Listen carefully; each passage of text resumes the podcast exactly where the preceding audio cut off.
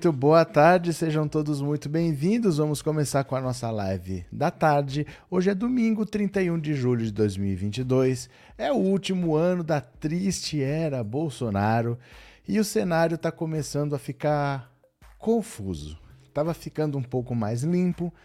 André Janones falando em desistir, o Luciano Bivar falando em desistir mas agora está começando a ficar confuso de novo, porque de uma hora para outra está todo mundo tentando salvar uma situação que às vezes é uma situação que não tem mais salvação, mas eles estão tentando desesperadamente ver o que, que façam.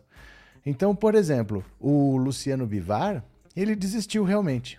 Ele não vai ser candidato, mas está falando que vai lançar outro presidenciável, outro candidato no lugar dele pela União Brasil. Ele deixa de ser candidato, ele sai para deputado federal por Pernambuco, mas vai querer lançar talvez a Soraya Tronic, que é do, do União Brasil, ela seria a candidata à presidência da República.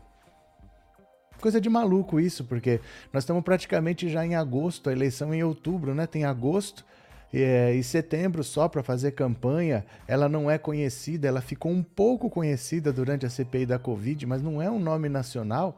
Ninguém sabe exatamente o que, que ele quer com isso. E o MDB também está nessa loucura agora de dizer que não te quero. Está tentando tirar Simone Tebet para colocar no lugar Michel Temer.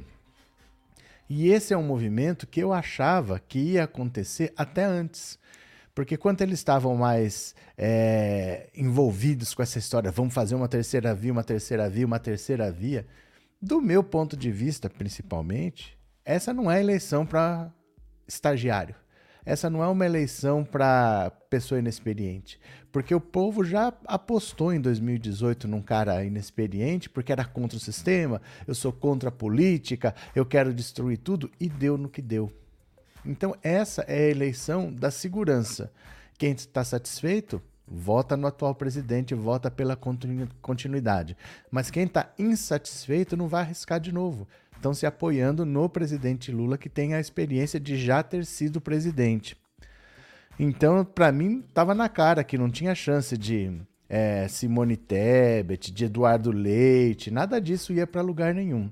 Mas agora que está chegando num lugar assim que está com 1% a candidatura da Simone Tebet, uma chance então que o MDB tem para usar a experiência, já que nós não vamos apoiar Lula, não vamos apoiar Bolsonaro e querem um candidato com experiência, é o Michel Temer que já foi presidente da República, tá ali parado sem fazer nada, e esses caras, esses caras que já foram presidente da República, pode ser quem for, eles têm influência sempre.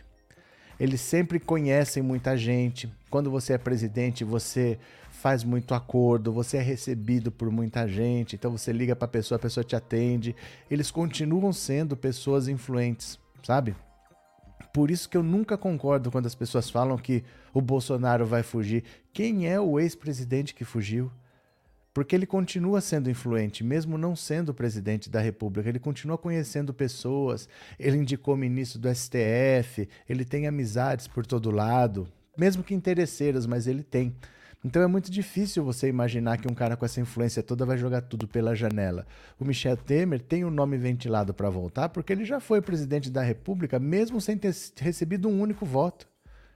Mesmo assim, o fato de já ter sentado lá na cadeira, de já ter conversado, de já ter articulado, pesa a favor dele. Então o nome dele pode voltar no lugar da Simone Tebet, porque o MDB precisa salvar suas candidaturas a deputado. Como é que eles vão ficar nessa campanha aí com 1%, um palanque de 1%? Os diretórios estaduais não querem fazer campanha para Simone Tebet, querem subir no palanque do Lula.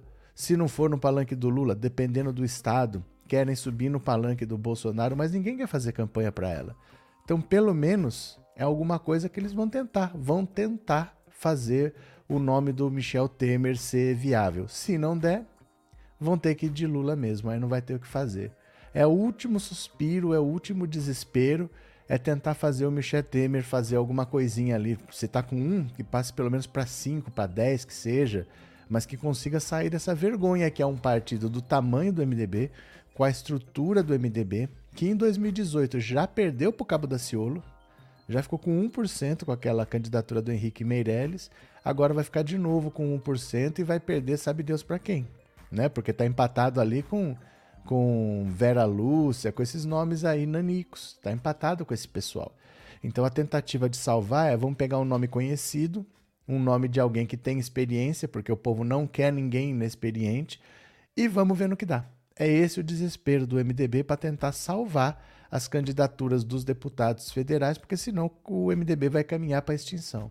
Duas eleições seguidas. O MDB tinha 90 deputados. Depois da eleição de 2018, caiu para 30. Se de novo cair para um terço, cair para 10, vai ficar menor que o PSOL.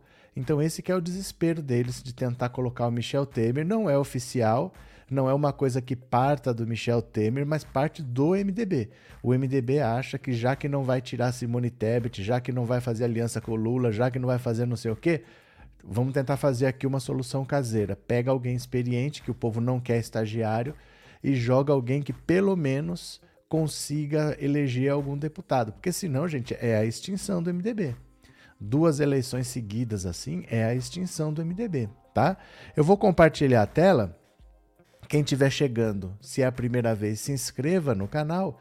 E quem já é inscrito, não se esqueça de deixar seu like, super chat, super sticker, se tornar membro, tá bom? Acho que não teve nenhum aqui, não tem problema, não perdi. Beleza. Vamos lá, vamos ler a notícia aqui. Tem do Michel Temer e tem do Luciano Bivar. Venham comigo, olha a estratégia de Temer que envolve a disputa ao Planalto. Tcharam, tcharam.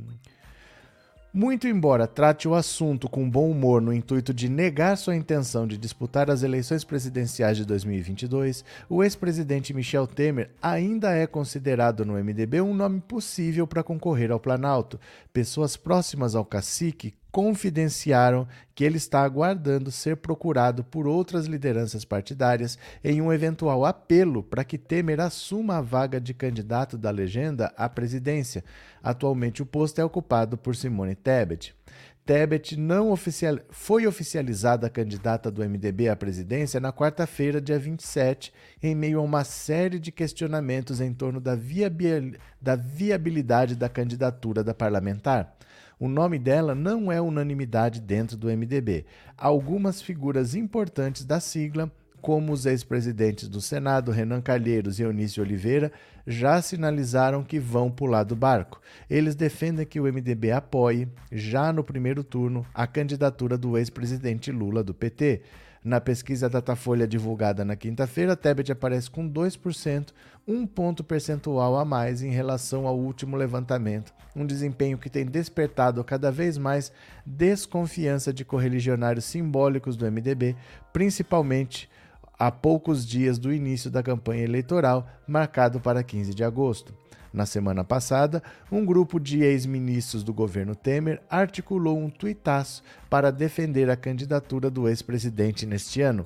Além disso, os grupos de WhatsApp de militantes. Como é que é? Além disso, os amigos do MDBista também orquestraram o disparo de diversas mensagens em grupos de WhatsApp de militantes do partido. Temer vem consolidando aos, nos últimos meses a imagem de conciliador é, qualidade considerada por estrategistas do MDB como um trunfo diante de uma disputa tão polarizada como sugere a de 2022. Lideram essa mobilização os ex-deputados Carlos Marum, Eliseu Padilha e Antônio Embaçaí. Olha, no fundo, no fundo, a questão não é se o Temer é, é conciliador ou não é, se ele tem chance ou se ele não tem. A questão é que eles precisam de um nome que faça no mínimo mais do que a Simone Tebet. Não dá para ficar do jeito que está. O PMDB vai desaparecer se continuar desse jeito. Então é a tentativa de salvar o MDB com um nome que tenha, pelo menos, se está com um, com dois, que tenha três, quatro, cinco, porque eles não vão eleger ninguém, isso é óbvio. Eu não entendo o que, que significa essa candidatura da Simone Tebet. O que, que ela quer com isso? Porque ela vai. É uma vergonha o que ela vai passar ela vai chegar na eleição sem apoio do próprio partido, sem voto, sem apelo nenhum. Qual é a pauta? O que, que ela defende? Ninguém sabe o que, que ela defende. Ela está nessa disputa por quê? Porque ela é a favor disso, ela é a favor daquilo, ninguém sabe. Ela não tem o apoio de ninguém, de outros partidos, só sobrou cidadania. O PSDB já pulou fora porque retirou o Tasso Gereissati como vice. União Brasil, que estava articulando a terceira via, já pulou fora há muito tempo. Ela só tem o Nanico Cidadania apoiando. Qual é a lógica dessa candidatura? Qual é o sentido? Então eles estão tentando pelo menos eleger deputados. É isso. Pega uma pessoa que pelo menos tem uma cara conhecida, porque a cara dela não é conhecida, e vê no que dá. Agora, há dois meses da eleição, é uma loucura isso que o MDB está fazendo. O MDB está caminhando para a extinção. O Renan Calheiro sabe. O Renan está desesperado para falar: vamos apoiar o Lula. Ele está há meses falando que o MDB tem que apoiar o Lula, porque é muito melhor estar no palanque do Lula, principalmente no Nordeste, do que estar no palanque da Simone Tebet. Qual é a lógica de estar no palanque da Simone Tebet? E aí vamos ver. Vai, elege dois, dois deputados aqui, três deputados ali. Vamos ver se junta uma bancada. É isso que eles vão tentar. Não é fácil. Não é fácil, viu? Deixa eu ver aqui o que mais. É...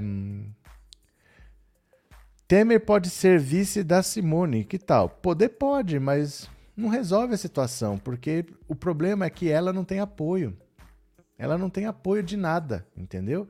Então eles estão tentando fazer o seguinte: zera. Zera tudo, começa de novo. Tentamos com a Simone Tebet, não deu certo. Então vamos zerar. Vai zerar com quem? O povo não quer um estagiário. O povo não quer alguém sem experiência. Então vamos pegar alguém que já foi presidente da República, joga lá e vê no que dá. O Michel Temer é bem isso, joga lá e vê no que dá. Porque é só um nome que já foi presidente. Fora isso, ele não tem o que apresentar. Só isso. Então vamos ver no que dá. Vai dar mais do que a Simone Tebet, porque ela está empatada com a margem de erro. Então, empatar com a margem de erro não é tão difícil assim. Até quem tem zero está empatado com a margem de erro, né? Então, joga lá e vê o que dá. É, é, é, gente, o MDB chegou num ponto, dia dois meses da eleição, jogar um nome qualquer para ver o que acontece. Veja só, né? Paulo Araújo, trocar Simone Tebet por Temer, o MDB quer mostrar o que é ruim sempre pode piorar um pouco mais. Não, isso é, isso é o lado deles. Viu, Paulo? Você precisa entender do ponto de vista do MDB. Do ponto de vista do MDB, não pode ser pior do que tá, porque eles já tiveram uma eleição que ele só fez 1%, o Henrique Meirelles teve 1% e empatou com o. Empatou não, ele perdeu para o Cabo da Ciolo. E a Simone Tebet está com 2, mas ela vai desidratar.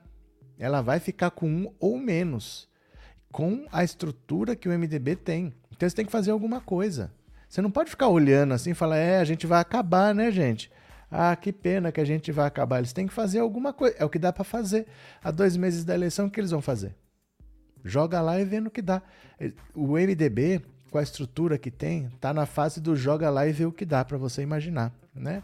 É, Regina mesmo ocorrendo a troca, creio que ficará no mesmo patamar, porque Temer não é bem visto politicamente falando. Mas não é nem isso dele ser bem visto ou mal visto, não. É que não tem voto para pegar.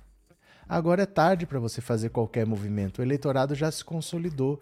O Lula já tem o eleitorado dele, o Bolsonaro tem o eleitorado, o Ciro tem os meia dúzia dele, tem os branco e nulo. Não tem voto para buscar. Não é assim, ó, vou crescer, mas vai crescer tirando eleitor de quem? Porque não tem eleitor disponível mais. Já está consolidado. Mas o que, que, eles vão fazer? Eles vão ficar esperando a eleição com a Simone Tebet lá? O MDB sabe que está errado.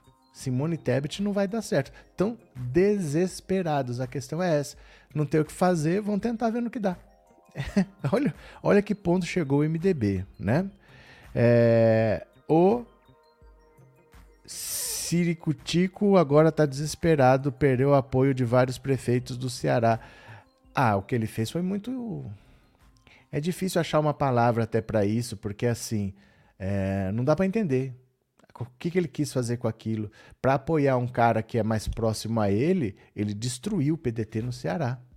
Ele destruiu o PDT no Ceará. É outro partido que vai acabar desse jeito. Se o PDT deixar o Ciro fazer o que ele bem entende, e é difícil impedir, porque o Ciro é vice-presidente do PDT, eles têm que botar o Ciro para fora. Enquanto o Ciro estiver lá, ele vai destruir o PDT se deixar. E o MDB e o PSDB estão caminhando para a extinção. Essa eleição está marcando a extinção do MDB, do PSDB e do, do PDT. Eles têm que fazer alguma coisa. O MDB está fazendo esse movimento maluco aí de Michel Temer de desespero para ver o que acontece, porque eles estão vendo que estão indo para a extinção do jeito que vai, né?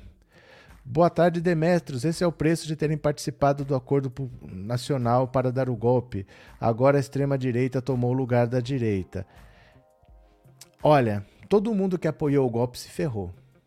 A verdade é essa. Eles comemoraram quando aconteceu, mas menos de quatro anos depois, o que é muito pouco tempo para um país. Quatro anos é muito na nossa vida, mas para um país é muito pouco. O PSDB se ferrou, o Sérgio Moro se ferrou, o MBL se ferrou, o Eduardo Cunha foi preso. Se você começa a ver o que foi acontecendo com todo mundo que apoiou o golpe, eles se ferraram. O STF botou o Lula na cadeia para poder ter o grande acordo nacional com o Supremo, com tudo tal. O STF hoje é o alvo dessa violência da extrema direita. Esses inquéritos que tem lá é porque eles são alvos, eles estão com um ponto de laser vermelho na testa com medo de tomar tiro quando eles vão para qualquer lugar. Eles não têm mais paz, eles não têm mais segurança. É gente falando que vai invadir o STF, que vai matar ministro, que vai pendurar de cabeça para baixo toda hora. Então todo mundo que apoiou o golpe, em pouquíssimo tempo se ferrou. Não são quatro anos, né? São seis, porque o golpe foi em 2016. Deixa eu corrigir, eu falei quatro anos. O golpe não foi em 2018, o golpe foi em 2016. Mas todo mundo se ferrou Todo mundo quebrou a cara. O PSDB não existe mais. O PSDB, desde que tem é, eleição de novo, tirando o Collor, né? Era PT, PSDB, PT, PSDB, PT, PSDB. Acabou o PSDB. O eleitor do PSDB tá tudo votando com o Bolsonaro. É, eles se ferraram muito com isso daí. É, Arlete, acho que até nós pontuaríamos mais que a Tebet. Mas não é difícil. Porque ela tá empatado com quem tem zero. Ela está empatada com quem tem zero. Empate técnico, não é? Na margem de erro, ela está empatada com quem tem zero. Só se fala de Simone Tebet porque ela é do MDB. Porque para falar dela tem que falar do, do Emael, tem que falar do das Vera Manzano, tem que falar do, do Pericles, tem que falar desses caras aí que tem zero. Ela tá no mesmo patamar de quem tem zero. Só se fala dela porque ela é do MDB. Então, o MDB tá vendo que tá indo para extinção desse jeito assim, né? Ângelo, será que o Temer não rouba uns votos do Bozo ou do Ciro? Não. Ninguém rouba, rouba voto de ninguém mais, Ângelo, já não tem mais tempo. Hoje já está consolidado, ninguém rouba voto de ninguém, só vai ter mudança se alguém desistir. Então, por exemplo, se o Ciro desistir, os votos dele vão migrar. Se o Bolsonaro desistir, se o Lula desistir, só assim. Fora isso, não vai acontecer nada, não. Ninguém rouba voto de ninguém, porque essa eleição começou muito cedo. Nunca uma eleição começa tão cedo. O Bolsonaro, no primeiro dia, tomou posse falando que era candidato à reeleição. Você lembra disso? No primeiro dia, ele está quatro anos fazendo campanha. O Lula, desde recuperou os direitos políticos, ele falou que ele era candidato também. Isso é março de 2021. Então já tem quase um ano e meio que o Lula é candidato. O Ciro Gomes, desde que voltou para Paris, ele é candidato. Então não tem muita dúvida. Todo mundo já tem o seu candidato. Não tem como tirar muito voto, não, né? Cadê? Vampiro golpista, a gente não esqueceu a traição dele com a Dilma. Ele vai aparecer. Eu acho que não vai dar em nada, não. Eu acho que não vai dar em nada. Eu acho que no fim das contas, sabe o que, que vai acontecer? Que a Simone Tebet vai desistir e vai apoiar o Lula. Porque não tem opção. Não tem opção. Para o MDB conseguir eleger alguém, eles precisam estar no palanque do Lula. Não tem opção, querendo ou não querendo. Ah, mas ela votou no Bolsonaro. Votou e vai ter que votar no Lula. E vai ter que apoiar o Lula. Não tem opção. O que, que o MDB vai fazer?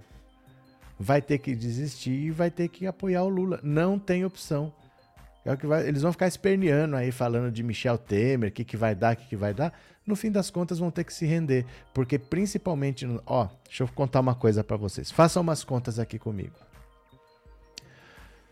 O PT tem em torno de 50 deputados federais. Eu não sei exatamente hoje quantos são, se são 53, se são 55, mas vamos arredondar, que são em torno de 50 deputados federais.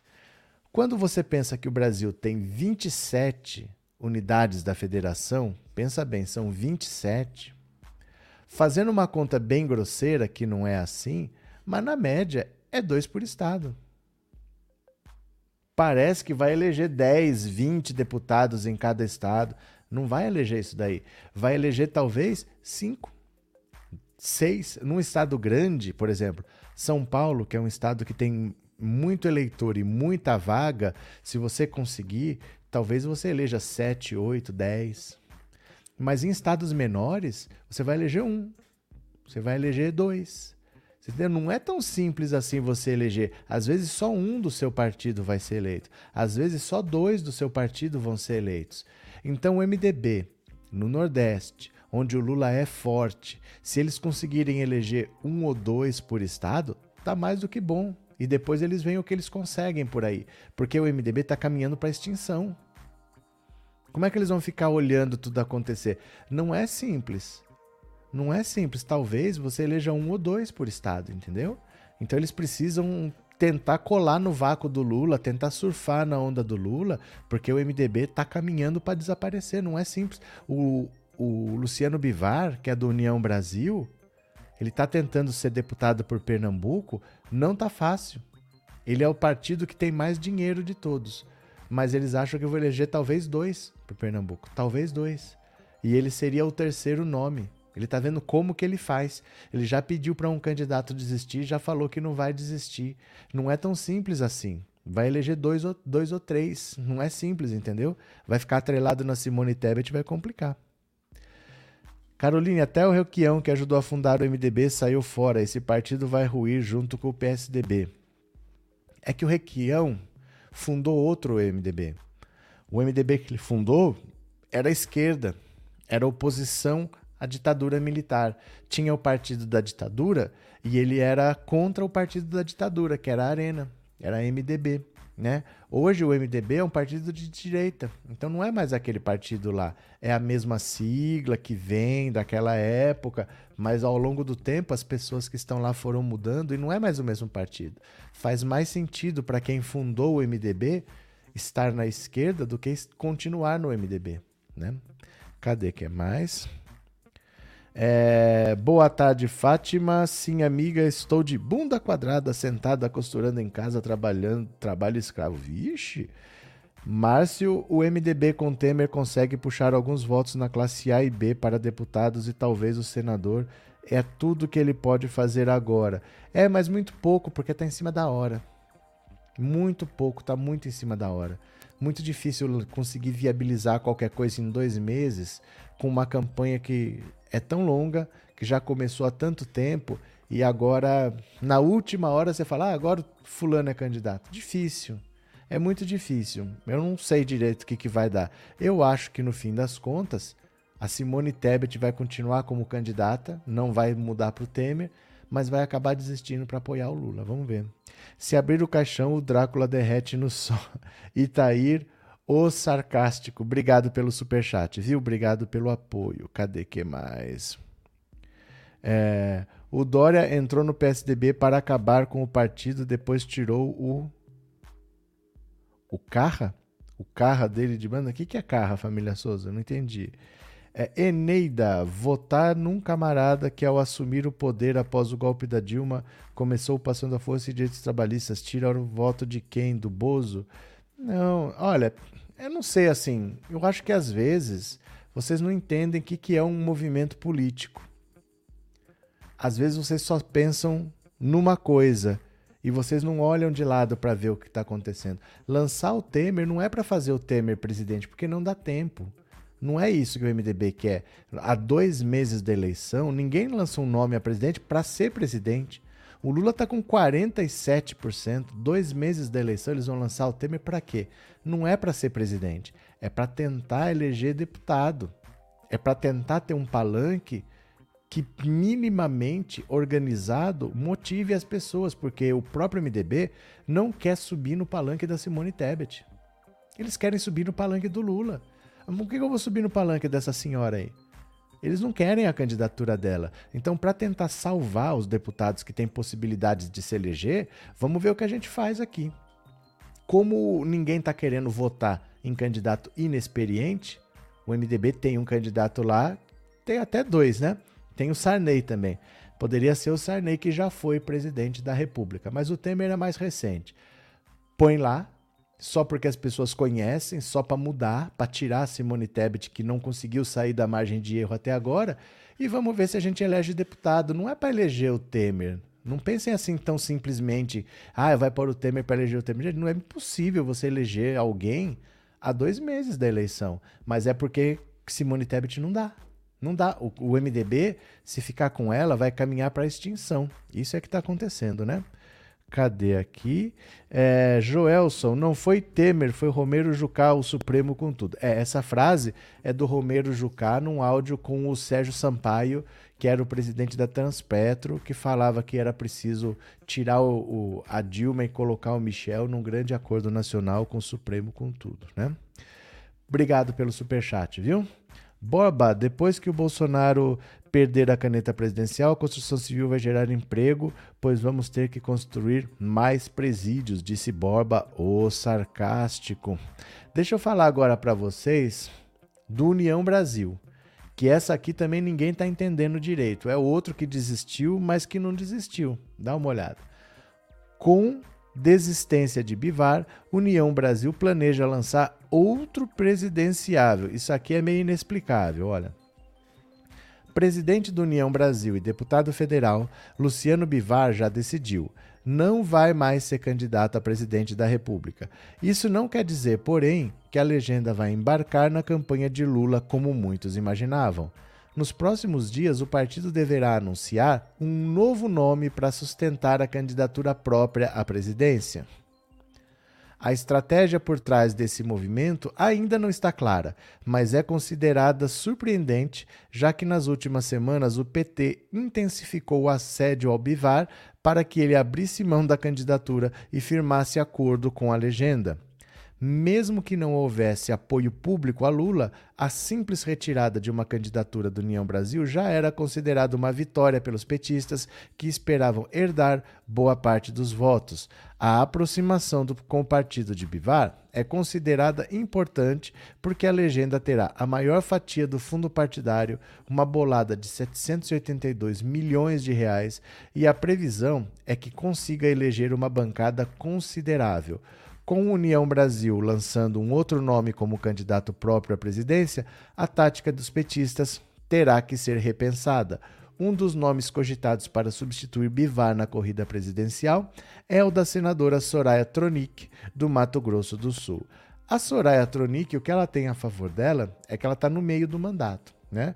O mandato de senador é de oito anos, ela foi eleita em 2018, então ela ganhando ou não ganhando, ela não está nem aí. Ela tem mais quatro anos de mandato de senadora. Mas o movimento agora é o Luciano Bivar, ele quer ser candidato a deputado por Pernambuco. E ele acha que, sendo candidato por Pernambuco, ele pode negociar com o Lula, eleger uma bancada muito grande, porque olha como o brasileiro vota. Para presidente, todo mundo tem voto. Para governador, já menos. Para senador, quase ninguém tem voto ainda. Para deputado, muita gente não sabe em quem vai votar. Faltam dois meses para a eleição e muita gente não sabe em quem vai votar. Então, para deputado, pesa muito o fato de você ter dinheiro. Porque as pessoas não decidiram, não pensaram, vão votar de última hora, vai ser no impulso. Então, você colocar gente no semáforo com bandeira, colocar outdoor, você distribuir santinho, tudo isso pesa. Porque é um voto decidido meio no impulso de última hora. Então, para deputado, para eleger deputado, o que importa é ter dinheiro. E o União Brasil, além de ter dinheiro, não vai gastar esse dinheiro para eleger presidente. O PT tem menos dinheiro, mas além de ter menos dinheiro, está gastando para eleger um presidente. É uma campanha cara a campanha para presidente. Corre o Brasil todo. Né? Então eles vão gastar muito pouco e vão despejar tudo para eleger deputado. Eles esperam eleger uma bancada respeitável, uma bancada grande, porque eles têm dinheiro. Aí eles vão querer o apoio do PT para fazer o Luciano Bivar ser então o presidente da Câmara. Ele retira a candidatura dele, vai tentar se viabilizar por Pernambuco. Vamos ver se ele consegue. Agora, por que, que ele está mantendo a Soraya Tronic, ninguém sabe explicar. Por enquanto, o União Brasil liberou os diretórios, eles não são obrigados a votar nem no Luciano Bivar, já não eram. Se eles quisessem fazer acordos regionais, podem fazer. estão fazendo a coisa, estão apoiando o candidato do PT, o candidato do, do PL do Bolsonaro, estão fazendo acordos regionais, mas bota lá Soraya Tronic ninguém sabe por que exatamente. É uma estratégia meio louca, há dois meses da eleição, mas com certeza o Luciano Bivar ele vai gastar todo o dinheiro que ele puder na própria campanha dele, vai tentar se eleger deputado, vai tentar eleger uma bancada muito grande do União Brasil para tentar depois ser presidente da Câmara com o apoio do Lula. Vamos ver, né? É, Clemildo, Michel Temer não tira voto nem para eleger um deputado do estado do Rio Grande do Norte, que é um estado pequeno. Mas não é isso, Clemildo. Não é para ele ser eleito. A ideia é Simone Tebet não dá. Não dá para continuar, porque vai prejudicar os candidatos a deputado. Então tem que tirar, ele tem que pôr alguém. Qual que é o diagnóstico deles? É que o povo não vai votar em alguém sem experiência. Então tem que ser o Michel Temer mesmo, porque tirar Simone Tebet para botar outro inexperiente e ainda com pouco tempo, se for mudar, tem que ser por alguém experiente, alguém que já foi presidente. Então, bota o Temer lá e vê o que, que dá. Mas não é porque ele vai tirar voto de alguém. A ideia não é eleger o Michel Temer. A ideia é ter um palanque minimamente decente para não prejudicar os candidatos a deputado, porque o MDB vai desaparecer se ficar com a Simone Tebet do jeito que está, né? É, Roberto, desgraçou com o povo trabalhador e atrelou os combustíveis ao dólar. Fez nada de bom. Ah, mas ele não estava lá para fazer nada de bom mesmo, né? Aí é, é como é, né? É, Marlene, boa tarde a todos. Boa tarde, Marlene do Paraná. Quem mais? Boa tarde, Adriano e Lourdes, só assistindo as notícias. Vamos chegando. Fátima, eu já sei meus candidatos, com exceção a deputado estadual. Os demais já está prontinho. Pronto. Mas você sabe que você está numa live de política domingo às duas e meia da tarde. Você sabe que isso é exceção, não sabe? A, maioria dos brasileiros não está assistindo live de política agora, não parou para pensar nos candidatos, a maioria não está nem aí. Então o dinheiro pesa. Para esses, esses cargos, deputado estadual, o dinheiro pesa. Partido que tem mais dinheiro elege mais, pode ser de direita, pode ser de esquerda. Para esses o dinheiro pesa, porque o povo não pensa. É de última hora, depois eles esquecem quem votaram, porque foi no impulso, então, né? É, cadê? Cadê? Cadê? Cadê? Pronto, aqui. Escolhi meus candidatos também, disse Arlete. Pronto, cadê? Fátima vai deixar de ser Soraya Tronic para ser Soraya Tronada. É, é para ela, ela não tem nada a perder, porque ela tem mandato, mais quatro anos. Para ela é uma popularidade a mais. O que é estranho é a Simone Tebet, porque o mandato dela está terminando. E ela entra numa disputa que ela não tem a menor chance de ganhar. E até para ela tentar reeleição pelo estado dela, pelo Mato Grosso do Sul, é difícil, porque lá quem deve se eleger é a Tereza Cristina, que foi a, a ministra da Agricultura do Bolsonaro. Então ela está numa enrascada mesmo, a Simone Tebet. Ela não consegue se reeleger para senadora, não consegue se eleger para presidente. Estranho, né? Perdão. Cadê quem mais? Paulo Araújo. Você ficou sabendo que passar a perna no Sérgio Meneghelli e no Magno Malta ele queria candidatar a senador, não deram para ele a legenda. É que assim, partido é muito mais complexo do que a gente pensa, porque são poucas vagas e muita gente querendo essa vaga, muita gente conhecida mesmo. Então, por exemplo, quando você pensa, olha, eu vou entrar na política, eu vou ser candidato a alguma coisa. Se for uma eleição para vereador na sua cidade, talvez você consiga. Porque a gente só da sua cidade, se não for uma cidade muito grande, não vai ter muita gente interessada, porque são sempre os mesmos. Mas se você quiser tentar ser deputado, por exemplo, pega por, ó, se o PT tem 50 deputados, quantos você acha que ele elegeu por São Paulo? Quantos que ele elegeu pelo Rio? Quantos que ele elegeu por Minas? São poucos deputados em cada estado. É pouco. Então tem pouca vaga também. Eles não têm 200, 300, 500 candidatos. Eles têm um número limitado. E aí é assim: o cara é primo do governador, é marido da não sei quem, do secretário do não sei das quantas. É muita gente que já está na estrutura do partido E não tem muita vaga mesmo, não. Se você entrar num partido e quiser ser candidato, muito difícil você conseguir que te deem a chance de ser candidato. Depois do fundo partidário, esse dinheiro que eles recebem para fazer a campanha, o fundo eleitoral, melhor dizendo, o partido divide como quer. Eles dão esse dinheiro para o partido e o partido distribui como quer. Normalmente, o figurão fica com o dinheiro todo para ele e ele garante a própria reeleição. E os mais desconhecidos ficam com uma migalha só para dizer que receberam, só para não dizer que não ficou sem. Mas eles praticamente ficam sem dinheiro. Então, dificilmente você consegue entrar na política, porque dificilmente vão te dar a oportunidade de ficar com uma das poucas vagas. E se você conseguir ser candidato, dificilmente vão te dar dinheiro. Ah, e você devia se lançar candidato. Gente, não é assim não. Não é assim não. Vai ter 1.500 votos, não vai passar disso. É muito difícil você entrar na estrutura de um partido e conseguir ser candidato. Mesmo pessoas importantes, reconhecidas, vão sofrer com isso e a política é dura, viu? A política é dura. Abraço, Paulo. É, Gabriel, se o PDT, MDB e PSDB realmente forem extintos, é, quem tomará o lugar desses partidos na sua visão? Porque vai acabar deixando um grande buraco aberto. Não, não é que vai, vai deixar de existir e vão aparecer outros. Os outros já estão aí, porque o PL está crescendo muito com o bolsonarismo e vai crescer mais, porque os, o PL tem puxadores de voto, né? Tem o, o Eduardo Bolsonaro, que deve ter muito voto, tem a Carla Zambelli, que deve ter muito voto. Então o PL deve crescer, o PP deve crescer, o União Brasil, que não existia, tem muito dinheiro para eleger muita gente. São esses daí que vão ocupar. Eles já estão aí, não é que eles vão aparecer partidos para ocupar já estão aí vão ocupar o espaço. Vai eleger menos do MDB e mais do União Brasil, menos do PSDB e mais do PL. É isso daí que vai ser, né? E a própria esquerda pode crescer, né? O, o PSOL deve crescer, vamos ver. A própria esquerda deve crescer também. Se o Bozo já é ruim, o Marreco é mil vezes pior, disse Carlos Carlos Shell. Pronto, cadê quem mais? É, estranhos não, prof, é a lei da semeadura. Golpistas vão cair tudinho aos poucos. Mais ou menos, José. Mais ou menos. Seria bom se fosse sempre assim.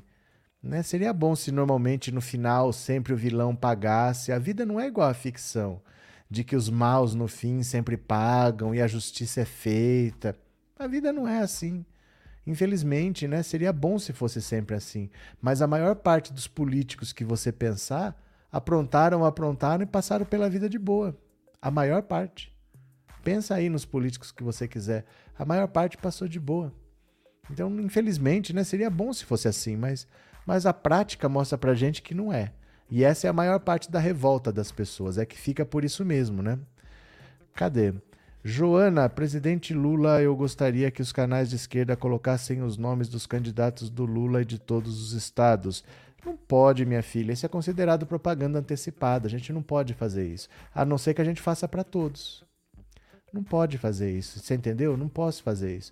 Eu não estou nem colocando mais nada aqui que, que faça alusão porque você tem para fazer para um tem que fazer para todos, não pode.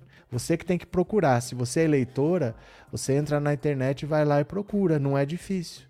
Você procura assim lista de eleitores, lista de candidatos de tal partido, mas não fica esperando alguém mostrar para você, porque pode ser considerado propaganda eleitoral antecipada, entendeu? É, José Edmilson, aqui no Ceará o cara votou no Haddad e votou no safado do Girão para senador, se ferrou. Pronto. Guia Martins, um tempo atrás, a atriz Thais Araújo foi chamada de vitimista por defender os filhos de ataques. Hoje a reação dessas pessoas mudaram. É seletivo? É seletivo porque a mãe é loira. É seletivo porque a mãe é loira de olho azul. É assim. É assim que funciona. Você pensa que não? É assim que funciona. É, ela foi desprezada. Ela foi atacada de novo quando ela reclamou que estava sendo atacada, ela foi atacada de novo. Mas é assim a diferença entre ser mãe preta e ser mãe loira no Brasil, né? Cadê? É, Celso, obrigado pelo super sticker, meu parceiro. Muito obrigado, viu? Valeu, muito obrigado de coração. Deixa eu ler mais uma aqui para vocês. Olha, venham comigo. Sobe e desce de Lula e Bolsonaro é ilusório. Médio das pesquisas indica estabilidade. Não é o que eu falo para vocês, que isso já está consolidado há muito tempo? Olha, 11 pesquisas eleitorais feitas entre o dia 24 de junho e 25 de julho atribuíram ao ex-presidente Lula taxas de intenção de votos que variam de 39 a 45. Já o presidente Jair Bolsonaro figurou com 31 a 38. A depender do levantamento, a diferença entre os dois foi do empate técnico até uma vantagem de 14 pontos. A campanha está mesmo tão movimentada? A resposta é não. O agregador de pesquisas do Estadão, que calcula a média Estadão Dados, mostra um quadro de estabilidade.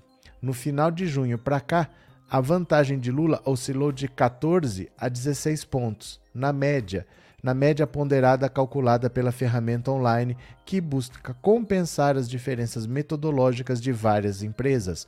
A preferência pelo petista variou de 45 e 46, o atual presidente apareceu com 30 a 31. A pesquisa do Instituto Datafolha, divulgada na última quinta, reforça a evidência de que as posições dos dois principais candidatos estão praticamente cristalizadas. Lula com 47, a mesma taxa de 35 dias atrás, e Bolsonaro com 29, um ponto percentual acima do resultado anterior. Se dermos alguns passos atrás, veremos que houve alguma movimentação nos números no início de abril, quando o ex-ministro Sérgio Moro abandonou a disputa ao Palácio do Planalto, movimento que beneficiou o atual presidente, e no início de maio, quando Geraldo Alckmin foi anunciado como candidato a vice-presidente. Lula oscilou para cima naquele momento. O noticiário tem estado carregado desde então, mas sem efeitos visíveis na média Estadão dados. Isso não significa que a eleição está definida. Como dizem os especuladores, o desempenho passado não garante resultados futuros. Ainda é cedo para medir os efeitos do, da derrama de dinheiro público na tentativa do presidente de cooptar eleitores mais pobres, e sempre há o um imponderável. Na dúvida, consulte o nosso agregador. Como funciona? O agregador de pesquisas do Estadão é um aplicativo interativo online que usa dados de todas as pesquisas, considerando suas peculiaridades metodológicas para calcular a média Estadão dados, o cenário mais provável da disputa a cada dia, de acordo com o nosso modelo. A média de cada candidato não é a simples soma dos resultados e a divisão pelo número de pesquisas. O agregador controla diversos parâmetros e dá pesos diferentes aos levantamentos, para impedir que números destoantes ou desatualizados puxem um dos concorrentes para cima ou para baixo. Nosso modelo considera que, na média, as pesquisas presenciais são mais precisas ao atribuir a taxa de intenção de voto de cada candidato. Por outro lado, as pesquisas telefônicas são feitas com maior frequência e podem captar melhor eventuais mudanças de tendência. A média Estadão Dados considera o desempenho de cada candidato nos dois tipos de pesquisas, mas depois que as últimas são submetidas a um fator de correção. Então, olha, o que, que eles estão dizendo aqui? Basicamente, você pode ver uma pesquisa que fala: ah, Bolsonaro subiu. Você pode ver uma pesquisa que fala: ah, a distância caiu. Mas quando você faz a média, quando você pega vários institutos e faz uma média deles todos, você vê que um instituto foi para lá, o outro foi para cá, mas na média está parado. E está parado há muito tempo. Então, mudanças de verdade aconteceram quando o Sérgio Moro entrou na disputa em novembro, mexeu com o eleitorado do Bolsonaro, uma parte largou o Bolsonaro porque acreditava naquela bandeira anticorrupção e se decepcionou, mas não tinha opção. Aí o Sérgio Moro apareceu, foi lá para o Sérgio Moro. Depois, quando o Sérgio Moro desistiu em abril, aí esse pessoal voltou para o Bolsonaro. Então teve essa movimentação quando teve entrada de candidato e saída. Mas fora isso, não aconteceu muita coisa, porque o Bolsonaro já é candidato há quatro anos, o Ciro é candidato há quatro anos, o Lula é candidato há um ano e meio e os números estão praticamente parados. Se a Simone Tebet sair, não muda nada. Se o Luciano Bivar sair, não muda nada. O que muda é simbolicamente os candidatos estarem desistindo para apoiar o Lula. Aí a gente vê, ninguém está desistindo para apoiar o Bolsonaro. Por que não? Porque ninguém vai desistir para apoiar quem vai perder. Por que, que todo mundo está indo para apoiar o Lula? Porque é óbvio. Só faz sentido desistir para apoiar quem vai vencer. Meu barco está afundando, mas eu preciso ir para o barco de quem não está afundando. Então, esse movimento simbólico é muito importante porque ele vai dizendo: tá todo mundo correndo para o lado do Lula, não é por acaso. Né? Mas dizer que mude alguma coisa, Simone Tebet tem muito pouco voto para doar. Eu, eu, eu, gostaria de saber quem é que está votando na Simone Tebet, quem que é o eleitor dela, uma coisa meio estranha, né? Boa tarde, Marli. Bem-vinda. Obrigado por ser membro do canal, obrigado pelo apoio, viu? Valeu. É, Celso de Souza Godinho, obrigado pelo super sticker, obrigado pela presença também, viu? Obrigado pelo apoio, valeu, muito obrigado. Paula, o fundo partidário fica nas mãos dos caciques dos partidos. Tem candidato que não recebe nada de dinheiro para a campanha. É, isso quando você consegue ser candidato, porque normalmente são poucas vagas e as vagas já têm dono. Então você não consegue nem ter a chance de ser candidato. Aí, se você conseguir ser candidato, dificilmente você consegue dinheiro para sua campanha. E aí vai se eleger quem tiver dinheiro. Normalmente são os de sempre, são aqueles caciques lá. É muito difícil alguém de fora da política se candidatar e se eleger. É muito difícil. Você tem que estar no partido há muito tempo, participando. Eles têm que acreditar em você. Ó, vamos, acreditamos na sua candidatura, toma aqui o dinheiro. Mas dificilmente você vai receber apoio. Dificilmente você recebe é, um olhar assim mais atencioso do partido. Muito raramente, viu? Cadê quem mais? Fátima é, nós vamos estar antenados com os candidatos de cada estado e quem tiver dúvidas vai falando que a gente vai se ajudando para eleger uma bancada grande e lulista. É, porque não pode esperar que eu mostre aqui, que porque vai ser considerado propaganda eleitoral antecipada. Só se eu mostrar todos. E como é que eu vou mostrar todos do Brasil todo? Né? Porque eu não posso mostrar os deputados todos de um estado, aí o outro quer, o outro quer, o outro quer não tem condição de mostrar todos os candidatos de todos os estados, de todos os partidos, não tem como. Cadê? É, Tânia, tenho a impressão que no exterior a vitória será do Lula. Normalmente é. Normalmente é, né? Cadê? Geraldino, não vejo o dia do, do Ciro desistir. Olha, ele falar que se ele perder, ele vai enfiar a viola no saco, já é uma mudança porque ele sempre falou que ele tinha que estar no segundo turno, que ele tá aí para mudar o Brasil, que ele tem que se provar viável até não sei quando, e agora ele tá falando em perder. Se ele já começa a admitir a possibilidade de perder, o PDT não vai aguentar mais, porque o PDT tá pedindo para ele desistir desde o ano passado. Porque tá muito claro para todo mundo que o Ciro não tem capacidade para ser presidente da República, ele não tem voto para isso. Ele não vai chegar no segundo turno, não tem como. Então ele está gastando dinheiro fazendo vídeo de ciranha e daí impedindo esse dinheiro de ser usado pelos candidatos que têm chance. São os candidatos a deputado federal que têm chance e, não, e ele está torrando esse dinheiro. Então agora parece que ele está perto realmente de desistir, porque o partido vai pressionar muito para que ele desista. Pode ser que ele não desista, mas pode ser que ele continue sem dinheiro, que é praticamente a mesma coisa, né? Cadê? É, Silvia, alguém pode informar sobre a motociata de hoje em Brasília? Não tem motociata, que eu saiba, é, é um encontro de motos, né? É um encontro de motos só. Mas deixa eu ver aqui, ó. A gente consegue ver alguma coisa. Quer ver? Vamos ver. A gente sempre acha aqui, ó.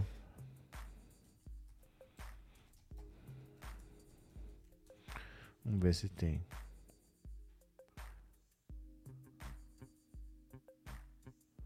Hum, cadê?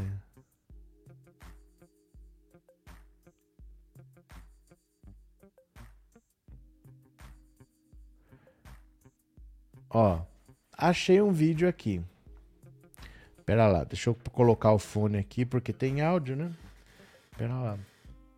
Mas não é motociata, é passeio, é passeio de moto. São motociclistas, né? Ó. Quer ver? Dá uma olhada aqui, ó. Ó, Capital Moto Week. Motociclistas, le motociata leva milhares às ruas. No dia do festival, motociclistas passaram por pontos turísticos de Brasília. Olha.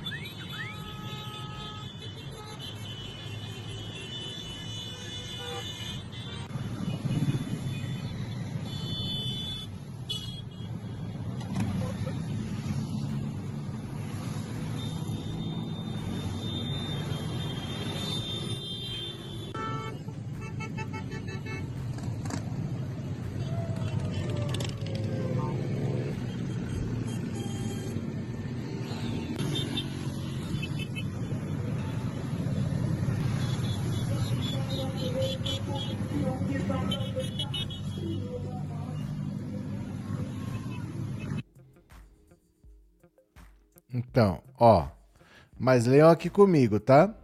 Ó. Capital Moto Week. Motociata leva milhares às ruas do DF. No último dia do festival, motociclistas passaram por pontos turísticos de Brasília. Isso não tem nada a ver com motociata do Bolsonaro, é um encontro de motos, tá?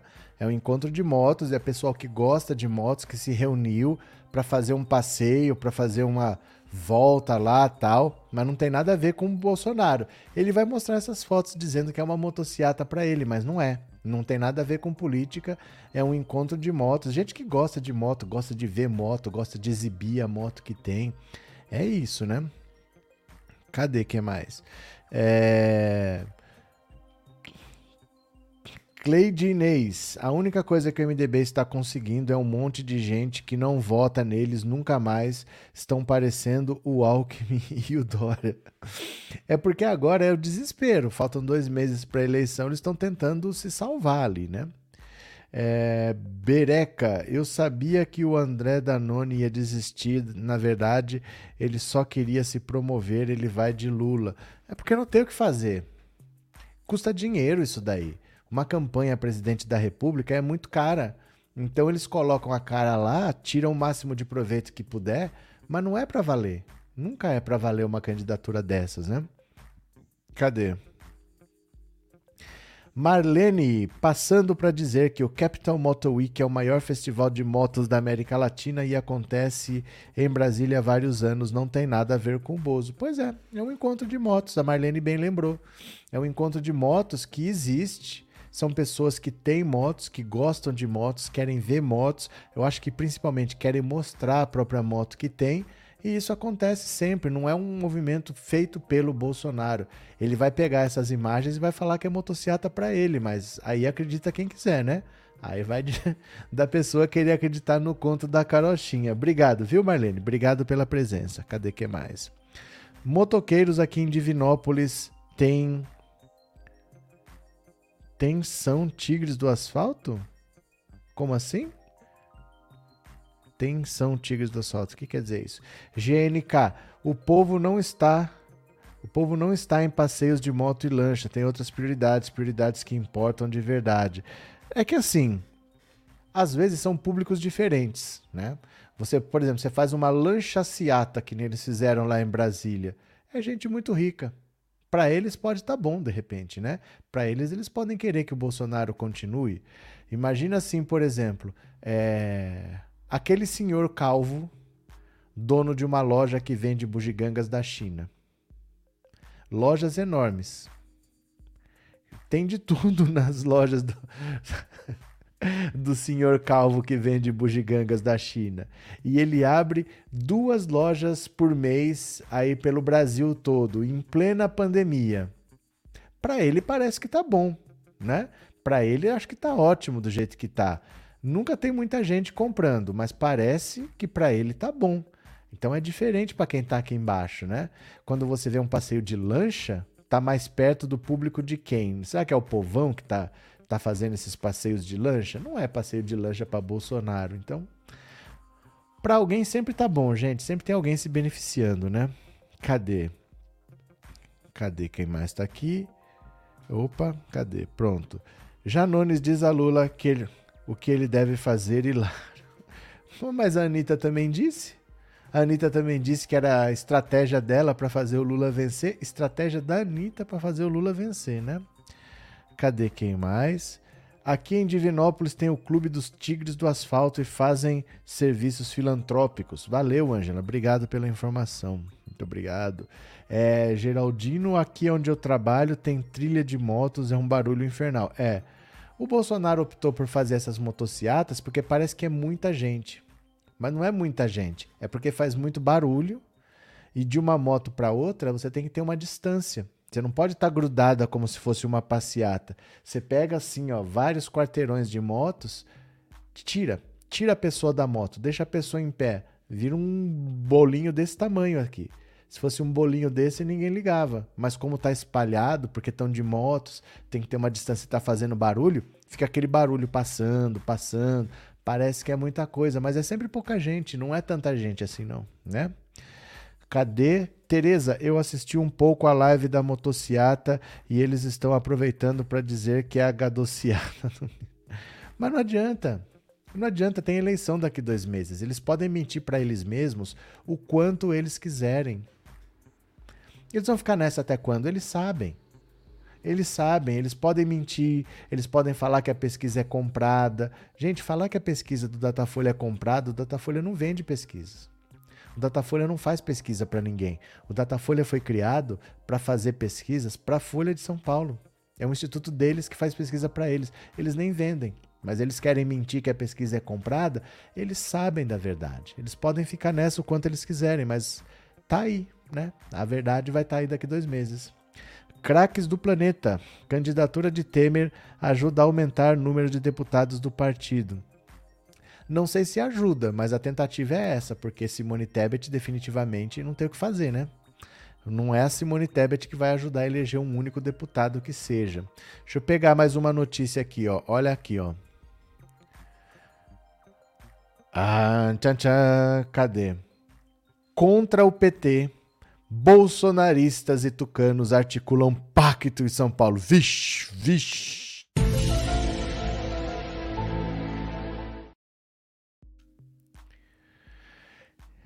De olho, cadê? Ah, não, pera lá. Pera lá, tá errado aqui, pera lá.